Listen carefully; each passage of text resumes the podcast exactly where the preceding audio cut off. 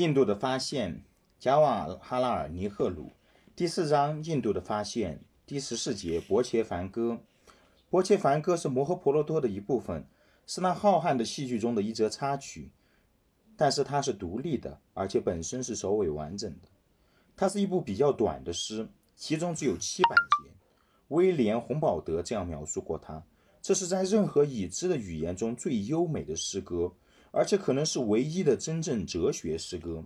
自从在佛教时代以前写作出来之之后，它的流行和影响一直没有衰落过。而且到了今天的印度，它的动人的力量还是和以前一样强大。思想和哲学的每一学派都在重视它，而把它按照自己的说法来解释。在危急的时候，当人的心灵受到犹疑苦闷和遇到几种责任互相抵触的时候，更要回头向着伯切凡歌来寻找光光明和指引，因为它是危急关头中的诗，是政治和社会危急关头中的诗，尤其是人类精神在危急关头中的诗。伯切凡歌在过去已经有过无数的著书。而且现在仍源源不绝地经常继续出现他的著述，甚至现代的思想和行动的领导者们，如铁拉克、奥宾特罗戈斯、甘地，也有关于他的文章，各有各的解释。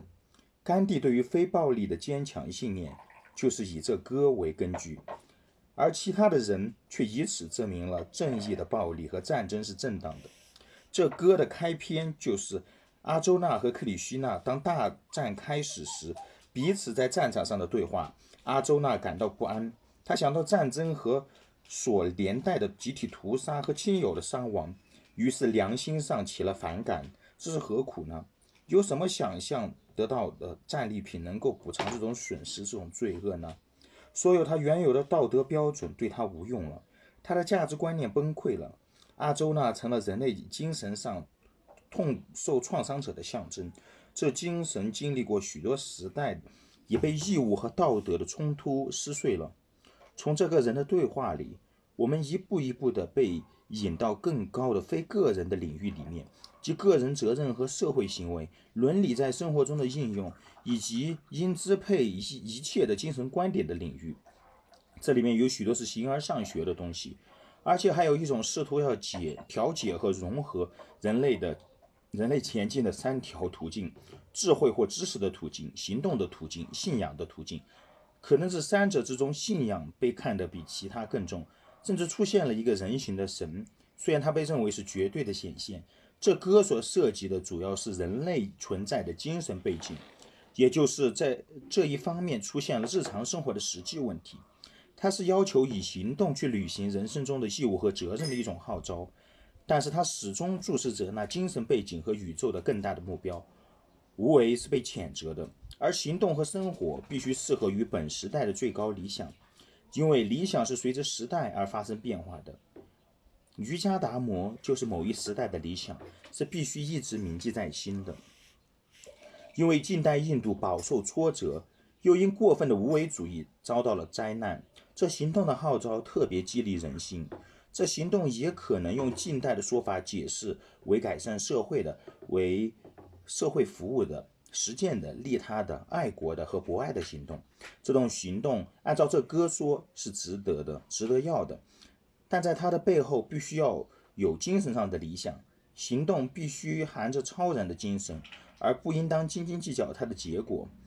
因果律在任何情况下总是有效的，正当的行动一定会产生正当的结果。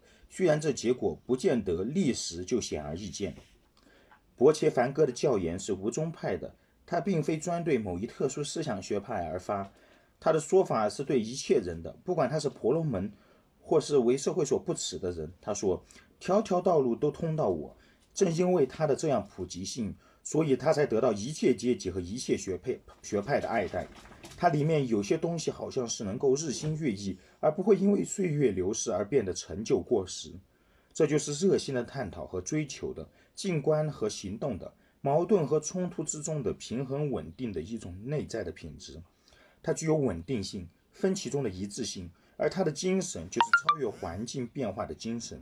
这种超越并非逃避它，而是要适应它。自从这歌写成以后，在这两千五百年当中，印度人接二连三地经历过了一些变迁、发展和衰落的过程，一个经历接着一个经历，一种思想接着一种思想。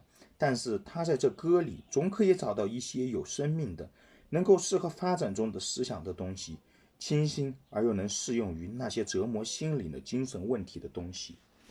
这里是今天的朗读，感谢大家的聆听，也欢迎大家积极分享，感谢大家。